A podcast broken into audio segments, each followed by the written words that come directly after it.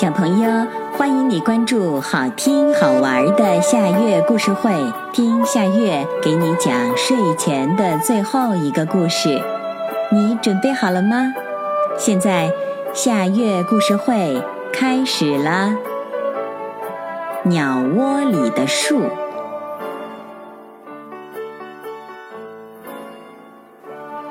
春天，鸟先生用干草和泥土筑了一个又大又结实的鸟窝，鸟太太就蹲在窝里孵它的蛋宝宝。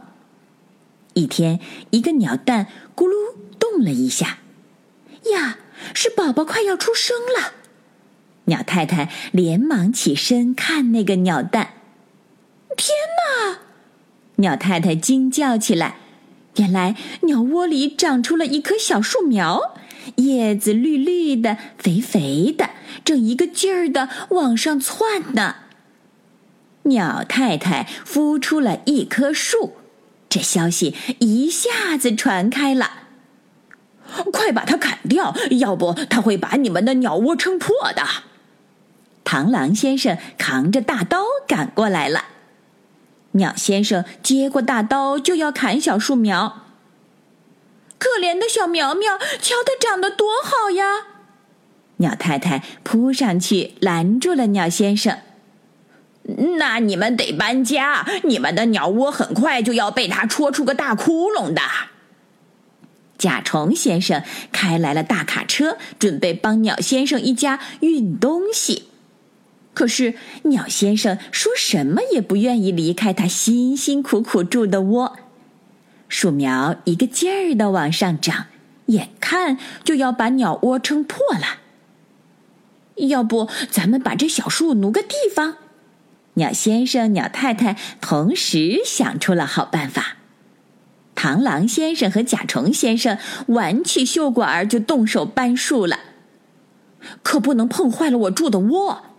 鸟先生叮嘱着：“可不许碰坏了我孵的蛋宝宝。”鸟太太赶快加了一句。于是，小树苗连同它根儿上的土一起被大家轻手轻脚的从鸟窝里搬了下来，种到了地里。鸟太太又去孵它的蛋宝宝了。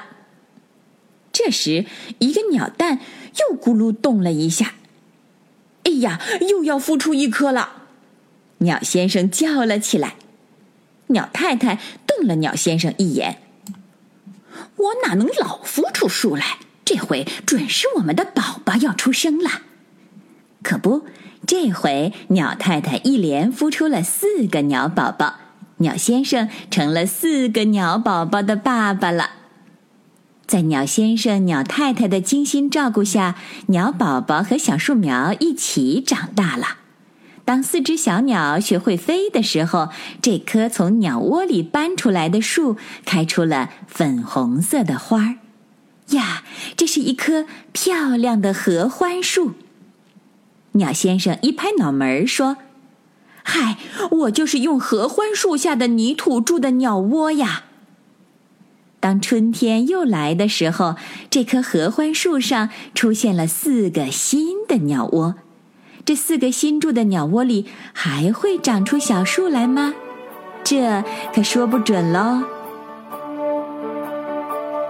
小朋友，这个故事的名字是《鸟窝里的树》，这也是今天的最后一个故事。现在到了该睡觉的时间，好好的睡一大觉，做个美梦。我们明天再见啦，晚安。